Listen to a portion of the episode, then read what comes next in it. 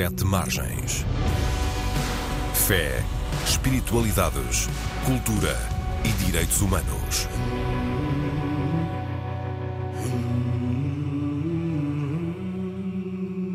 Olá, dou as boas-vindas a todas as pessoas que nos escutam no Sete Margens, o novo programa da Antena 1 sobre fé, espiritualidades, direitos humanos e cultura.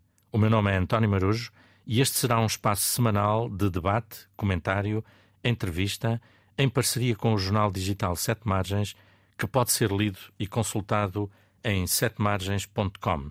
Nesta segunda edição do programa, queremos ter um olhar sobre o catolicismo no mundo com dois convidados que já apresentarei daqui a pouco. A Igreja Católica está neste momento a terminar um sínodo universal, também já veremos o que é isso de um sínodo, e por isso queremos ter um olhar alargado para lá das fronteiras de Portugal ou da Igreja e das diferentes confissões religiosas no país. Começo por apresentar os meus dois convidados, a irmã Maria Emília Nabuco, que é religiosa da Congregação de Santa Doroteia, eh, doutorada em Desenvolvimento e Aprendizagem da Criança na Universidade de Londres, esteve a viver em Roma durante seis anos como responsável do Governo Geral das Doroteias para os países de língua inglesa e em Lisboa, onde reside agora de novo, eh, tem trabalhado bastante com eh, universitários e universitárias. O segundo convidado, o Padre Tony Neves, missionário do Espírito Santo, ou espiritano, assistente-geral da congregação, a viver em Roma desde 2019, certo, Padre Tony? 2018. Uh, 2018 foi já em Portugal também provincial da sua congregação entre 2012 e 2018. Foi também em Lisboa, em Portugal, responsável da comunicação e concretamente do jornal Ação Missionária da Congregação dos Missionários do Espírito Santo e esteve, entre muitas múltiplas experiências que já viveu, esteve no UAMBO em Angola a trabalhar e no UAMBO em 1993 viveu a Guerra dos 55 Dias, a chamada Guerra dos 55 Dias, um conflito de quase dois meses entre, na altura, as forças do MPLA e da UNITA. Padre Tony, vamos começar por aí. A guerra volta a marcar a nossa atualidade no mundo, provavelmente nunca deixou de, de ser assim. E para quem já passou, como o Padre Tony Neves, por vários países marcados pelos conflitos, como é que olha para esta realidade que hoje estamos a viver? Pois a guerra, o Papa Francisco tem-no repetido, é sempre um fracasso da humanidade. E essa é a minha experiência. Eu, como jovem padre, cheguei a Angola e fui posto no coração da guerra. Na altura, quer a cidade do Cuito, quer a cidade do Ambo, eram duas cidades que tinham, era uma espécie de oásis de paz, cercadas de guerra por todos os lados. Mas depois, em 93, Uh, começou a grande batalha do Ambo, foram 55 dias e 55 noites que arrasaram completamente a cidade, mataram milhares de pessoas, ninguém soube quantas, feriram e, e fizeram fugir outras tantas e destruíram, destruíram a cidade. E uh, depois dessa experiência e, depois de ter encontrado outras situações não muito diferentes destas, eu mantive e aprofundei esta convicção que o Papa tem traduzido em muitos, em muitos documentos e tem repetido em muitas intervenções e tem no dito a propósito da Ucrânia e de outras guerras atuais, de facto, eh, optar pela guerra para resolver problemas é, é, é, uma falsa questão. Quer dizer, e nós pegamos uma... no pior, pegamos no pior instrumento que temos ao nosso dispor para tentar encontrar soluções que não estão na guerra. E era estão. uma afirmação que o Papa João Paulo II também já repetia muitas sim, vezes. Sim, sim, por exemplo, a propósito da invasão do Iraque. Por uh, exemplo, sim, sim. Uh, exemplo. Tem, precisamente quando refere o, o, que o Papa tem dito, o Papa Francisco, tem havido várias movimentações, quer do Papa Francisco, quer de outros líderes religiosos, concretamente em relação à Ucrânia, mas dá a sensação que temos aqui um problema, Padre Tony. Nós temos, por exemplo, na situação da Ucrânia, temos políticos cristãos de um lado e do outro do conflito, pelo menos que se apresentam como tal. Uh, temos em vários países uh, outros muçulmanos, com líderes muçulmanos, uh, que também lideram países que provocam guerra, que fazem guerra. Basta pensarmos no que se está a passar, por exemplo, com a tragédia do Sudão neste momento, desde há semanas, uh, a tragédia do Iémen, uma guerra completamente esquecida também, a Síria, outra guerra esquecida.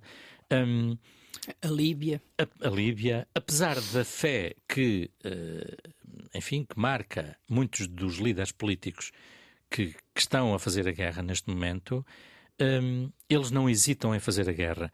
Nós não temos aqui um problema dos crentes, um problema grave que é.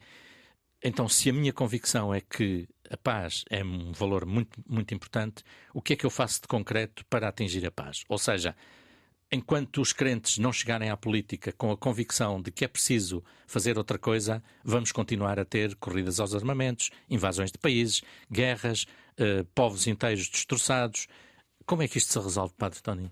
Eu não sei como se resolve, mas tento também identificar o que está por detrás de algumas dessas guerras e o que eu percebo é que.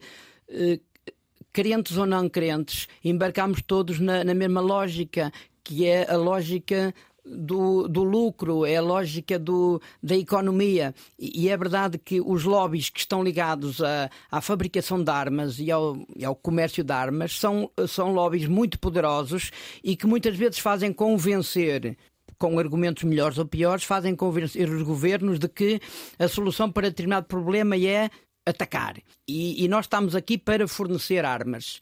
E, e, muitas vezes essa parece ser a boa solução, mas quem está no terreno e reflete as coisas com outras chaves percebe que essa está longe de ser uma solução.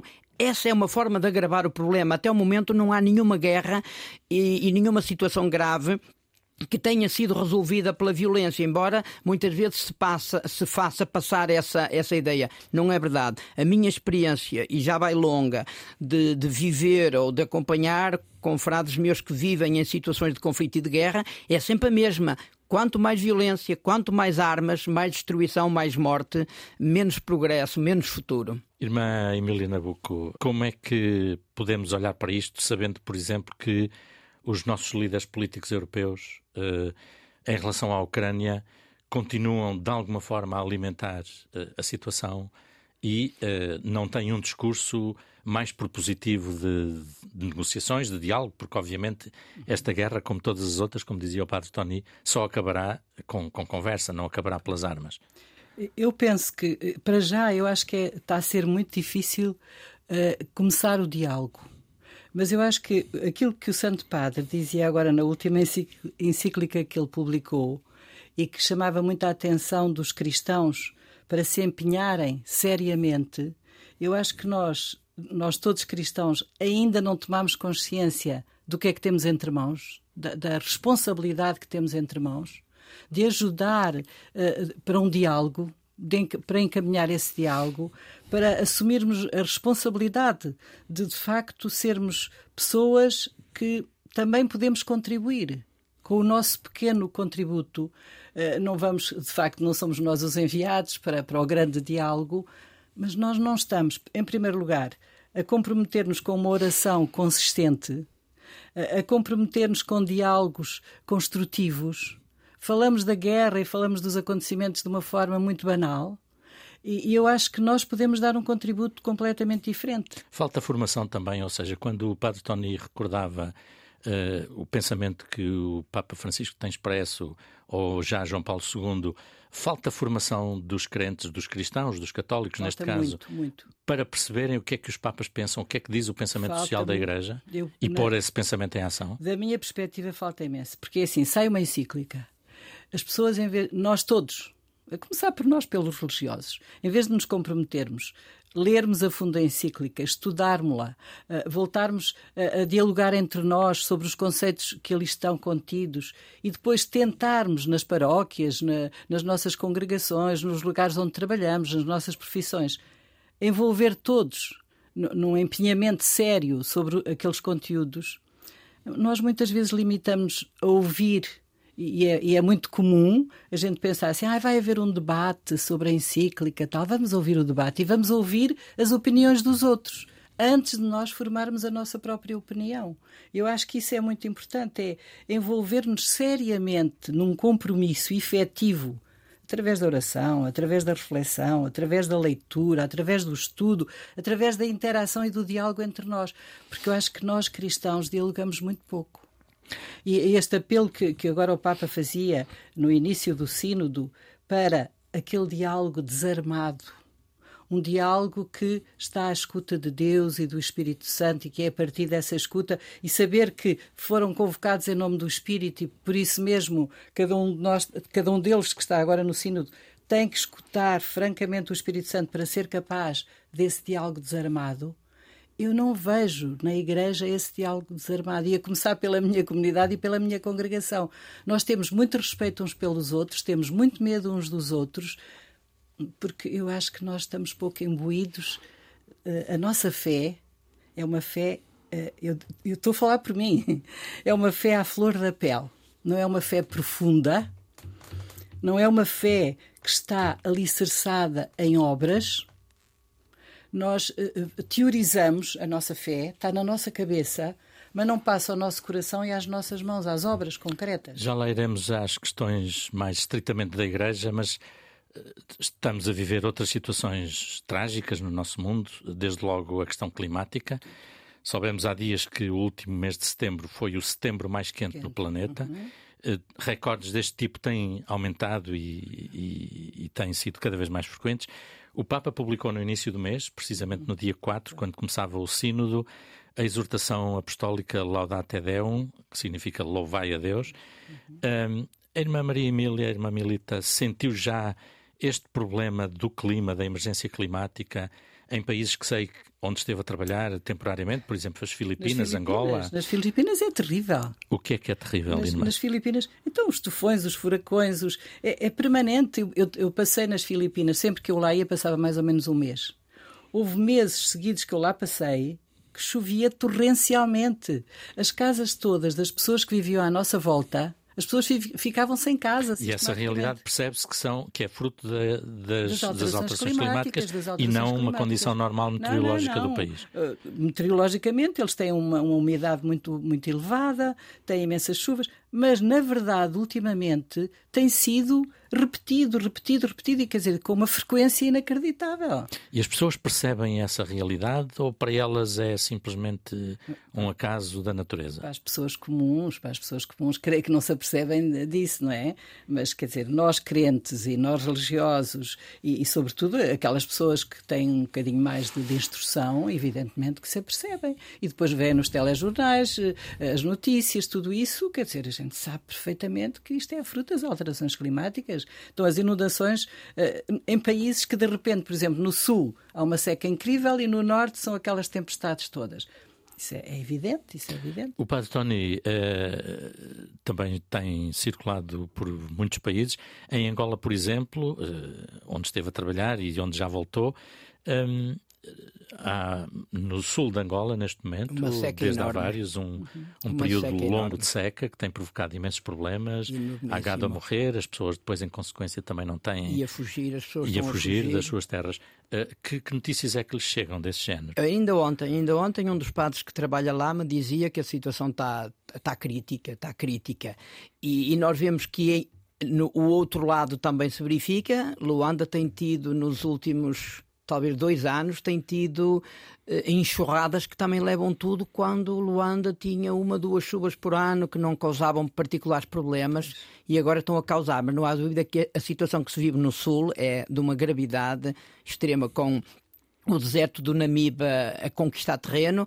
Eh, não sei se acompanharam, mas há uns três anos a Conferência Episcopal decidiu fazer uma das plenárias lá no Namibe e plantaram a chamada Floresta Laudato Si plantaram largas centenas de árvores na, na franja, que, que pretende ser o, o, fim do deserto, não é? Para evitar que o deserto galgasse terreno, mas parece que os resultados não foram animadores, que o deserto continua a galgar. Mas por falar em impactos, porque isso é de facto recente, impactos do, da, das mudanças climáticas, eu estive na, na Amazónia há três meses e ainda apanhei aquela área ali de Manaus, Tefé, por aí, com as cheias. Portanto, uh, as águas estavam muito altas, mas era o momento de começar a descer.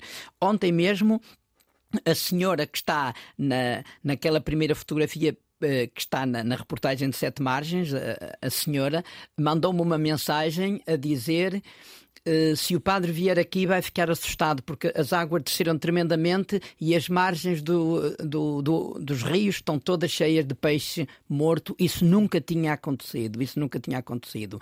O, o padre Firmino Cachada, que é que, que, mora no, no, no Tefé, também, também publicou uma série de vídeos a mostrar aqueles peixes todos mortos ao longo do, do, do lago, do lago do Tefé e do rio Solimões. Absolutamente uma realidade absolutamente única que até ao momento não se tinha não vivido. se tinha verificado.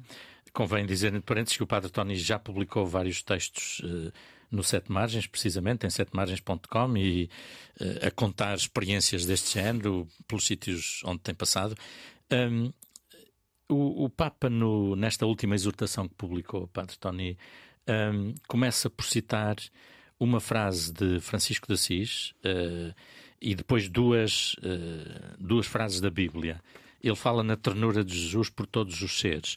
Mas, curiosamente, este, este tema foi o tema que, um, que provocou prim, o primeiro grande surto de oposição ao Papa Francisco. Estávamos em 2015 o Papa publicou a Laudato Si, a encíclica Louvado Sejas, um, onde ele tenta tratar uh, o cuidado com a, com a casa comum, como ele diz, uh, falando a, a, partir do exemplo de São Francisco de Assis, ou seja, o exemplo de, de alguém que ao mesmo tempo é capaz de juntar, e o Papa diz isso na encíclica, o louvor a Deus com o cuidado da criação, com a atenção aos mais pobres e a luta pela justiça. Isto tudo faz parte, são ingredientes de um bolo único ou não, Padre Tony? Uh, o que se nota é que. Uh, a nível de Igreja Católica, isso é bastante evidente. Uh, nós temos católicos que têm uma, uma concepção de religião muito presa, enfim, à, à, relação com Deus, mas a uma relação muito, muito sacramental. Para quem todas as questões justiça, paz, integridade da criação são consideradas questões que não são para nós. Nós temos que ver a Bíblia e os sacramentos e os mandamentos e o ir à missa e o confessar-se. O resto é assunto para a sociedade civil. Havia, por exemplo, um, um pensador americano na altura da publicação da Laudato Si, há oito anos, que dizia o Papa não tem nada que se meter Sim, em política. Mas isso, esse, esse slogan foi repetido e continua a ser repetido por muita gente, não é? é claro que. É, muitos desses que, que, contestaram a Laudato Si ficaram surpreendidos pelo facto da Laudato Si ter sido o documento papal, até hoje continua a ser, o documento papal mais lido, mais comentado, mais divulgado mais refletido, mais aprofundado, eh, mais louvado e também mais contestado. E inclusive é por líderes políticos. Eh, inclusive é por líderes a políticos. A influenciou bastante o Acordo de Paris na altura. Por exemplo, na por Cimeira exemplo, Climática. E a seguir Kyoto, uma série de, uma série de, de grandes encontros. Eh, uhum. Não é por acaso que Neste Louvai a Deus, lá da Deum, uh, há uma avaliação das cimeiras do clima e, e termina-se com um apontar, um atirar agora para o Dubai, que é a próxima, dentro de seis meses, uh, onde o Papa Francisco espera que haja coragem política para se tomarem as decisões que é preciso, já não para reverter a situação, porque as alterações climáticas já provocaram danos que são irreversíveis, mas é possível, pelo menos, não deixar avançar muito e ainda segurar pelas pontas algumas das consequências que virão se não se fizer nada. E uma e... avaliação do Papa que é muito negativa, é muito cáustica muito, em relação ao que se passa. Muito negativa, muito negativa e não só em relação a, às opções políticas, o, eh, o, o Papa faz uma, uma crítica muito grande à, à mentalidade tecnocrática, não é? Exatamente. Que, segundo ele, é responsável por muitos danos que fomos causando à, à, natureza.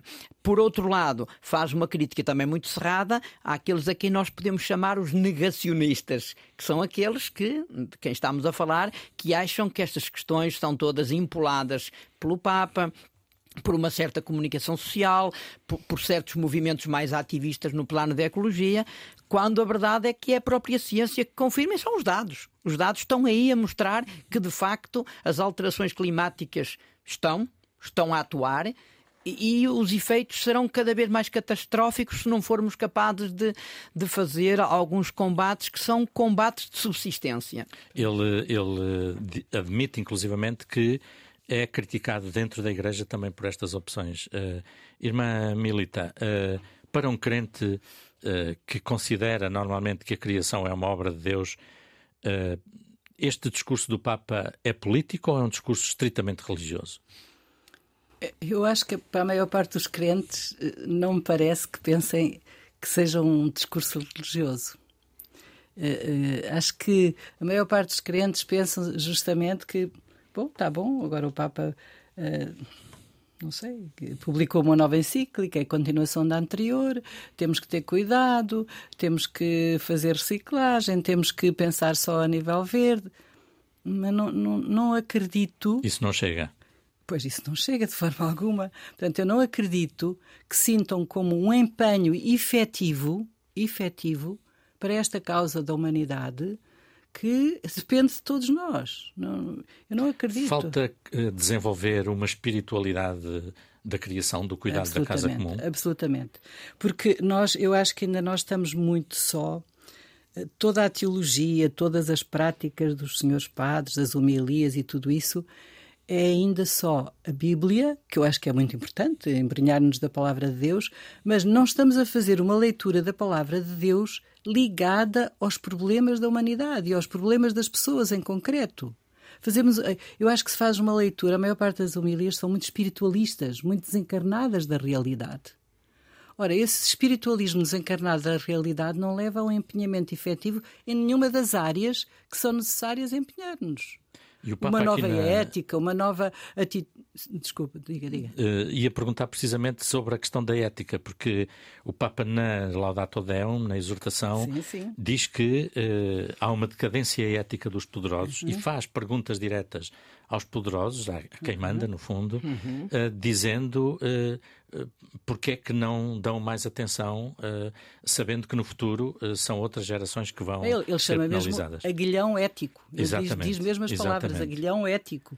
E diz que, de facto, é uma decadência ética tal que nós estamos a viver e que quem ajuda muito isso é o marketing e nós deixamos de ir pelo marketing, mesmo nós cristãos, sobretudo nós cristãos que não devíamos deixar-nos levar pelo marketing, mas deixamos-nos levar e não, não nos interrogamos, mas então qual é o sentido, como dizia o Papa, qual é o sentido da minha vida? Qual é o sentido da minha passagem por esta terra? Que sentido tem o meu trabalho, o meu compromisso no trabalho? Nós desligamos a nossa vida dos sacramentos da vida concreta do dia a dia. E que é uma vida por onde passa também a espiritualidade, ou deveria passar Devia menos, passar a espiritualidade. Mas eu acho que, sinceramente, acho que de facto, nos sacramentos, nos sacramentos, quando nós vamos aos sacramentos, a maior parte dos sacerdotes, eu acho que ainda não compreenderam a mensagem do Papa Francisco porque ele pede insistentemente que se façam homilias curtas, que se façam homilias incisivas, que toquem a, a vida das pessoas. Que liguem à Bíblia. Que liguem, à, que, que liguem, que façam uma leitura da Bíblia relacionada com a vida do dia a dia.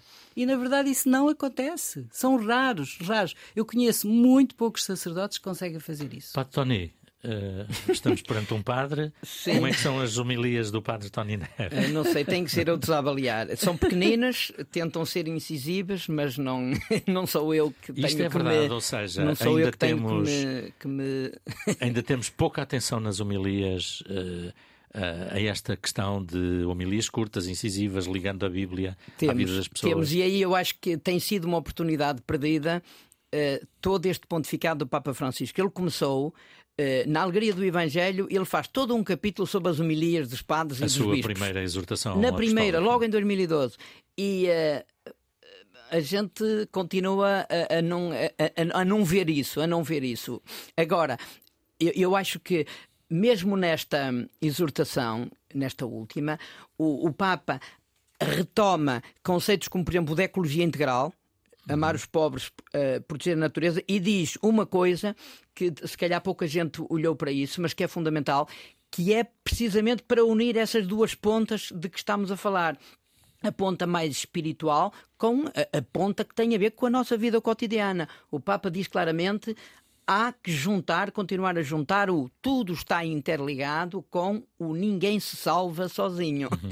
Ele diz isso a determinada altura. Eu acho que é, é, é dos momentos do... mais fortes desta, desta exortação, porque diz que a questão da ecologia integral não é uma questão que possa passar ao lado da nossa convicção cristã e da nossa prática cristã. Pelo contrário, pelo contrário, temos que nos empenhar. São, são dimensões constitutivas da nossa vida enquanto humanos e enquanto cristãos. Não podemos separar. Esse ninguém se salva sozinho remete para aquela celebração na Praça de São Pedro, com o Papa solitário a atravessar a praça em plena pandemia, no início da pandemia, quando estávamos todos em casa sem poder sair, não é? É verdade. Uh, e em que ele disse, no fundo, de quem é que precisamos e enumerou uh, um conjunto de profissões, os varredores do lixo, uh, os empregados de supermercados, os polícias, os bombeiros, os, os médicos, os enfermeiros, etc, etc. Nunca falou nem dos grandes financeiros, nem dos banqueiros, pois não. não. E nem falou dos é... padres também. não falou dos padres também.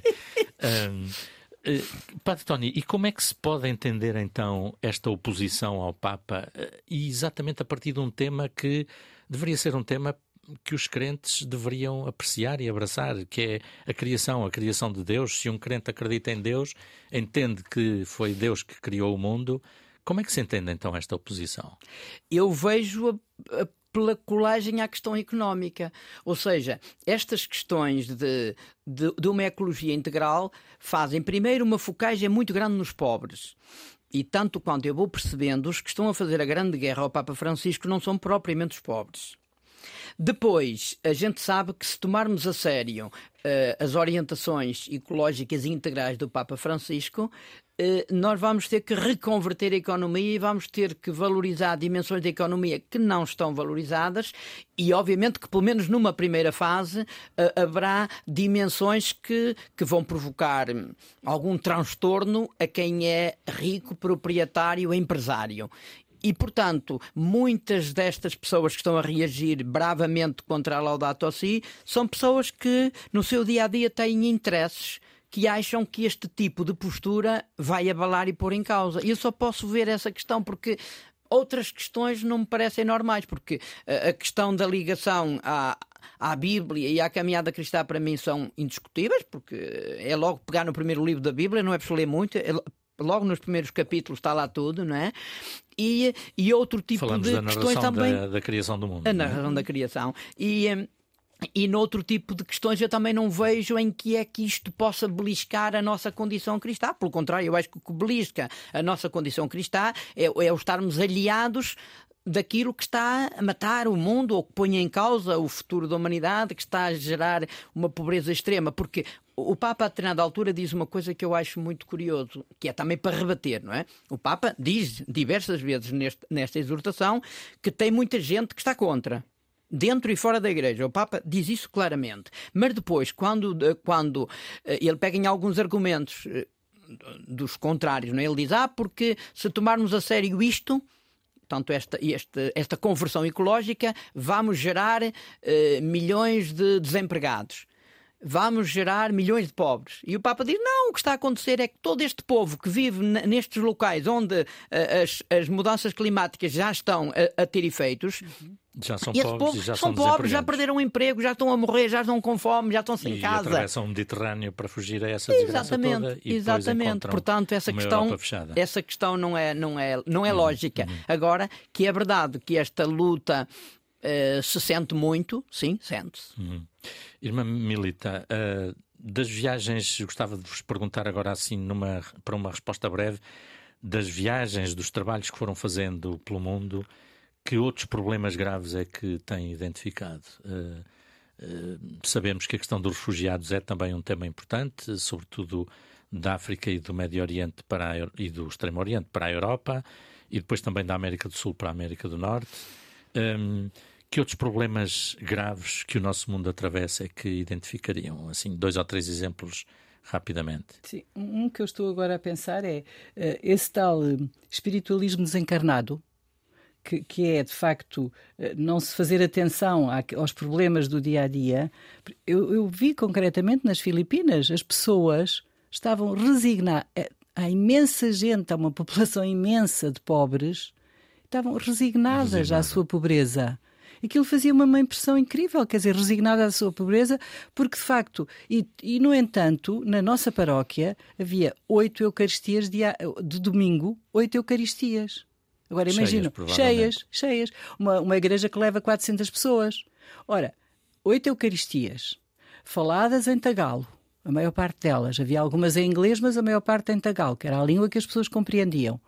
E depois saíam da igreja e, e quer dizer, e continuavam naquela, naquela passividade. Eu pensava, mas como é isto? Esta gente toda tão religiosa, o que é que aqui vem buscar à igreja? Dava-me a sensação que eu voltava anos e anos e anos atrás, quando os polacos diziam que preferiam ir à igreja estar calados, que não queriam uh, eucaristias dialogadas, nem nada disso, porque precisavam daquele espaço só de, de, de relação com Deus e de, de recolhimento. E, e, ali nas Filipinas eu senti isso e fez-me imensa impressão. Em contrapartida, um, ali no norte, por exemplo, no norte de Moçambique, já não encontrei nada disso. No norte de Moçambique encontrei as nossas irmãs super comprometidas com os imigrantes, com aqueles que, os refugiados de Cabo Delgado, eu acho que elas fizeram um trabalho extraordinário. Uh, claro que nos primeiros tempos pós acolher eram 45 famílias. Nos primeiros tempos pós acolherem tiveram que lhes dar farinha, tiveram que lhes dar alimentos, tiveram que lhes dar colchões, uh, arranjar tendas e tudo isso. Mas posteriormente, dialogando com os régulos, estão a, dar um espaço de terra e a tentar construir a sua casa para que eles, e, e alfaias para que eles trabalhem. Portanto, ali eh, era, encontrei um empenhamento cristão completamente diferente uh, daquilo que eu encontrei, por exemplo, nas Filipinas. Esse é um tema também, é um problema, como da forma como leio o que está a dizer, é um problema para a Igreja Católica Uh, que problemas é que identifica também, Padre Eu, eu identifico, problemas? tenho identificado infelizmente muitos, muitos, mas olhando uh, para, por exemplo, o interior abandonado da Amazónia, olhando para as grandes favelas do Rio de São Paulo, onde tenho passado bastante tempo, olhando para os moceques de, de Luanda, por exemplo, para, para falar de realidades que são geograficamente muito, muito distantes. Uh, a questão da habitação é, é, é uma questão gravíssima. É uma questão gravíssima um, a questão da saúde. E não está a falar de Portugal neste momento. Não estou a falar de Portugal, não. Não, não estou a falar de Portugal. Estou a falar sobretudo da questão das favelas. É uma questão gravíssima. Um, a questão da, da saúde enorme, só de me recordar que eh, nas favelas, de, nas favelas, nos, nos moceques de, de, Luanda, há diariamente gente a morrer com, com cóleras e paludismos que não fazem sentido nenhum. Que não fazem sentido nenhum. E depois uma terceira questão, que é gravíssima e que também nos toca a nós enquanto igreja, devido, enfim, aos escândalos, é a questão do abuso de crianças, adolescentes e jovens. Isso é um fenómeno que eu, que eu encontrei em todo lado, encontrei em todo lado, achei-o particularmente grave agora em algumas realidades na, no, no, no Brasil mas são questões que, que, me fizeram que me fizeram mal hum, me fizeram mal. hum. porque a questão da, da, da, da, saúde da habitação também do, do trabalho a violência que é muito grave em todas essas periferias uh, fazem mal naturalmente mas a questão do abuso de crianças e jovens bastante generalizado estamos a falar aí em termos sociais portanto não só uh, não estou a falar em termos, igreja, sociais, em termos sim, sociais. sim sim. Sim portanto é uma realidade que se percebe também aí. Percebe-se muito. Aliás uhum. eu vi eu vi diversas meninas, e aí no caso falo de meninas, grávidas com 12, 13, 14 anos. Por situações de violência. Violência, violação uhum. clara, violação uhum. clara. E aí há um trabalho a fazer, um trabalho social, um trabalho social grave e importante e urgente a fazer. Sim. Voltemos então nestes últimos 10, 15 minutos eh, para o interior da Igreja. Vocês, de qualquer maneira, já, já referiram algumas questões que dizem respeito ao catolicismo. O catolicismo está a viver uma encruzilhada, ou várias possivelmente. Uh, neste momento, durante este mês, até final do mês, estamos ainda a viver, uh, a acompanhar o sínodo da Igreja Católica. O que é que é um sínodo, Padre Tony, para quem nos está a ouvir? Um assim, sínodo é um, é um, um caminho que se deve fazer lado a lado e juntos. Sínodo é uma palavra que vem do grego, quer dizer caminho juntos, caminhar juntos. E portanto aqui estamos a falar de uma assembleia. Uma assembleia que tenta juntar sensibilidades diferentes, geografias diferentes, pessoas diferentes e que tentam tratar juntos um tema, um tema para refletir Sim. e para tomar decisões. E, e no caso é um, é, não deixa de ser uma coisa aparentemente repetitiva, porque se fala porque se trata de um sínodo sobre o sínodo. Exatamente, sobre, sobre a, igre a, igreja sinodal. Um, e, e, estamos a falar de um sínodo que começou há três anos, praticamente, que o Papa lançou, uh, querendo que as comunidades católicas por todo o mundo uh, fizessem uma reflexão exatamente sobre que modelo de igreja querem para o futuro. Uhum. Um, o que é que pode ser importante neste sínodo em concreto que está a decorrer até, o, até ao final do mês e que terá uma segunda Assembleia daqui a um ano, no mês e, de outubro. E só depois é que virá a, a, exortação do, do Papa, seja ele Francisco, seja outro, uhum. portanto será só em 2025 que teremos algum fumo branco em relação a, a resultados palpáveis. Agora, eu, em relação a caminhos, talvez porque gosto muito de andar, eh, acho que o caminho é importante pelos objetivos, mas o caminho é, é, muito importante por ele mesmo. Ou seja, quando nós nos predispomos a fazer caminho com outros, no caminho há muita coisa que aparece, há muita conversa que se tem, há muitos acontecimentos que têm lugar também.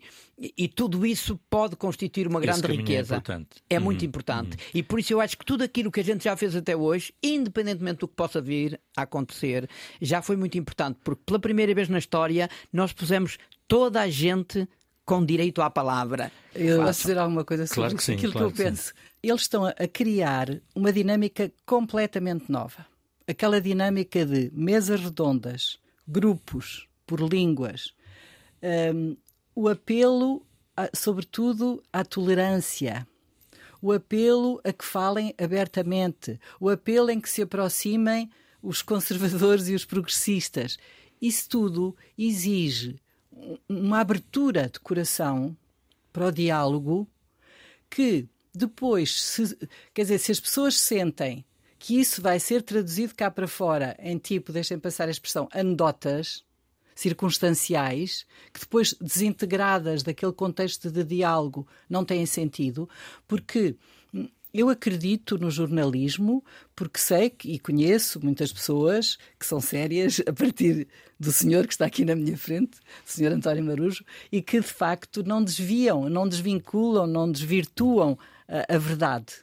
Mas há muitos jornalistas que empolgam situações que não têm nada a ver com os acontecimentos e com, com, o cerne das questões que estão a ser tratadas. E se calhar há um receio de que, porque de facto aquela dinâmica é uma dinâmica completamente nova. Quem olha para as fotografias da aula Paulo VI e vê mesas, mesas redondas, redondas, e vê aqueles sim, sim. senhores todos tão importantes e aquelas senhoras também importantes, graças a Deus agora também estão senhoras no sínodo, não é? a poderem votar. Plano, e que estão todos no mesmo plano. Hum, e hum. os leigos também todos no mesmo plano.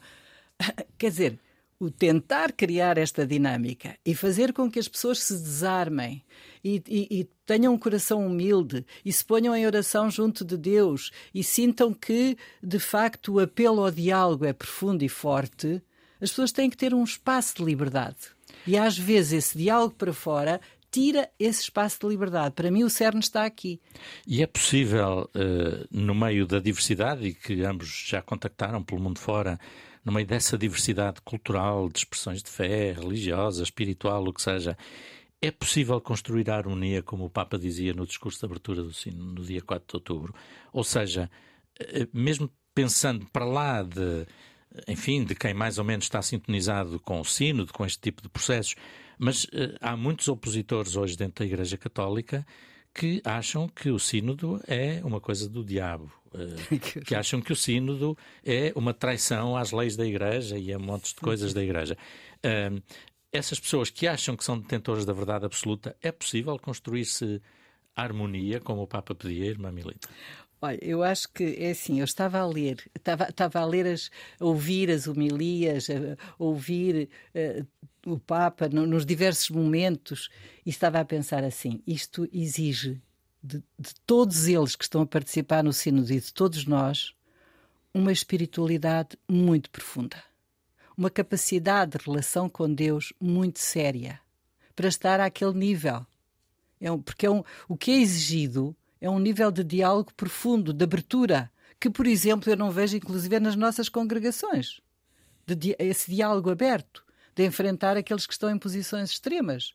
Quer dizer, aquilo que o, que o Papa está a pedir é algo que, se todos nós nos convencermos disso, eh, de permanecermos nessa unidade e nesse respeito mútuo e nessa vontade de aproximar, eu, eu acho que pode não ser possível o milagre total, mas acho que pode ser alguma possível coisa alguma melhorar. coisa para melhorar. Se bem que nós temos uma história de muita inércia, a Igreja Católica tem uma história de muita inércia, e no entanto, se nos convencermos que nós temos o Espírito Santo connosco, acho que podemos. Isso é verdade para todo o mundo ou especialmente para a Europa, por exemplo? Uh, sente que há diferenças entre a Igreja Católica na Europa, em África, na Ásia? Ah, sinto, sinto, em absoluto. Por exemplo, eu, eu, vou dar um exemplo muito concreto. As religiosas que eu conheci na África são pessoas de grande espiritualidade. Uhum. São pessoas que têm uma sintonia com Deus e com, com os problemas da humanidade completamente diferentes da Europa. Uhum. Nós, Europa, quer dizer, estamos a deixar-nos influenciar pela sociedade de consumo, pelo marketing, por tudo isso, pelo individualismo. E, portanto, é muito, muito diferente aquilo que eu vi nas religiosas, tanto na Ásia como na África. Uhum. Achei que era Tony, completamente a irmã diferente. Milita estava a dizer que falta ainda muita coisa.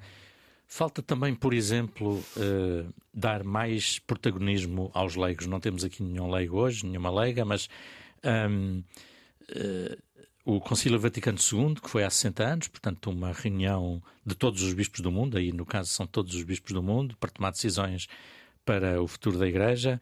Há 60 anos o Concílio uh, sublinhou bastante a importância dos leigos na Igreja Católica e pediu que uh, os leigos estivessem em lugares de decisão e de maior participação.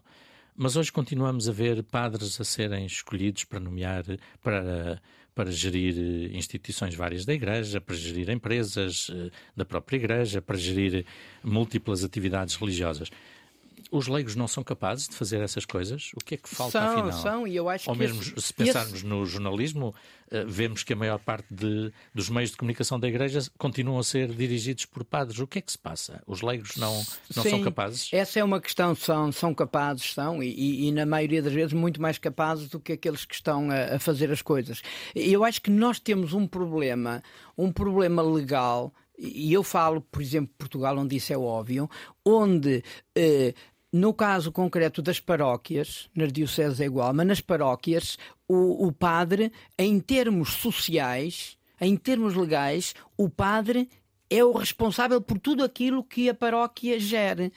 O que depois traz um problema sério, que é, tu tens um centro social, e tu podes, obviamente, e deves confiar a um leigo, mas o problema é que se houver um, um caso nesse centro social, é quem vai responder responde. em tribunal é o pobre do padre, Portanto, que até confiou muito. Eu acho que era importante, era importante que também o lado legal se desenvolvesse para que os padres também depois não tivessem que andar a apanhar eh, os bonés de outros que, em quem a gente confia e depois não merecem, não merecem esse crédito e depois não são responsabilizados porque o último responsável no caso das paróquias é o padre.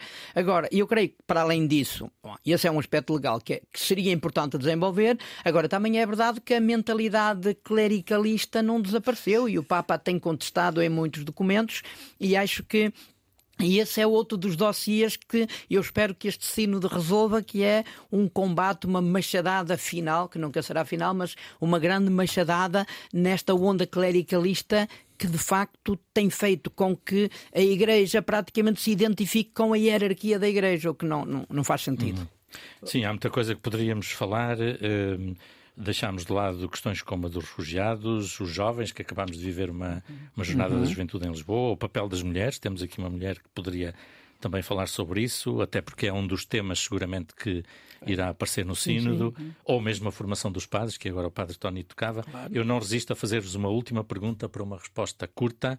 Uhum.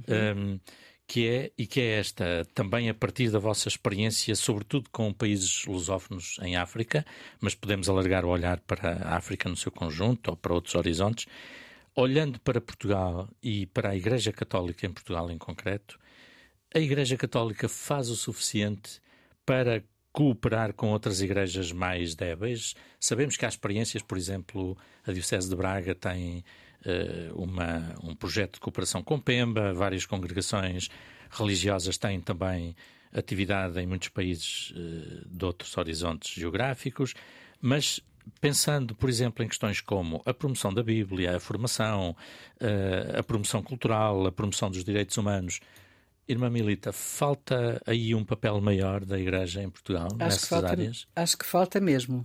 E, e para mim, esse, todos esses aspectos, para mim, estão ligados à questão do poder. Eu acho que uh, nós todos em igreja, desde nós, povo de Deus, uh, a começar por cima, e nós todos, todos queremos poder, ter poder em alguma coisa, todos queremos dominar dominar as pessoas, dominar os acontecimentos, dominar. E isso significa que a Igreja Católica em Portugal quer dominar outros sítios ou é exatamente o que é que pretende dizer? Não, de, domina, quer dizer, está convencido que são os detentores do saber. O saber, por exemplo, agora nas igrejas, eh, eu, eu, tenho que fazer uma, uma creche, eu sei tudo sobre creche, tenho que fazer a, a economia, eu é que faço as contas, eu é que dou o aval final, eu é que. Quer dizer, o ser senhor das coisas não nos compete a nós. A nós todos, padres religiosos, não nos compete. Ou seja, essa colaboração com igrejas de, outros, eh, de outras geografias deveria passar mais por uma relação de igualdade. Absolutamente, de, de diálogo franco, aberto, colaboração. Porque se nós nos colocamos todos nessa situação humilde de que somos colaboradores de Deus e não senhores, senhores da paróquia, senhores disto, senhores daquilo, detentores do poder disso tudo, nós conseguimos, quer dizer, ter, estar mais próximos e depois aquele, aquele apelo franco oh, à escuta ao diálogo, à escuta de Deus e à escuta das pessoas, à escuta de, dos outros religiosos, à escuta dos outros, das outras crenças, às, porque são dons que vêm de Deus. Não, não apareceu assim por, por capricho da humanidade e capricho das pessoas serem diferentes uns dos outros. Portanto, há uma, uma complementaridade. Eu, é eu por acaso, é em, em algumas coisas, tenho uma, tenho uma perspectiva um bocadinho diferente. A partir da minha própria experiência, eu ia com todos os canudos para Angola, para uma situação pobre, em guerra, com muitas dificuldades, e eu, durante seis anos, nunca fui superior. O meu superior foi sempre um padre angolano. Uh, o Mas reitor... pensando na Igreja e no papel que a Igreja em Portugal pode ter, Sim. Faz falta ter mais uh, proatividade, vamos dizer pode, assim, pode ter, em relação às igrejas pode, mas, países? Mas, por exemplo, é preciso que se saiba que, por exemplo, todos os padres de Cabo Verde da Diocese são todos formados em Portugal. Todos os padres de Timor são formados em Portugal.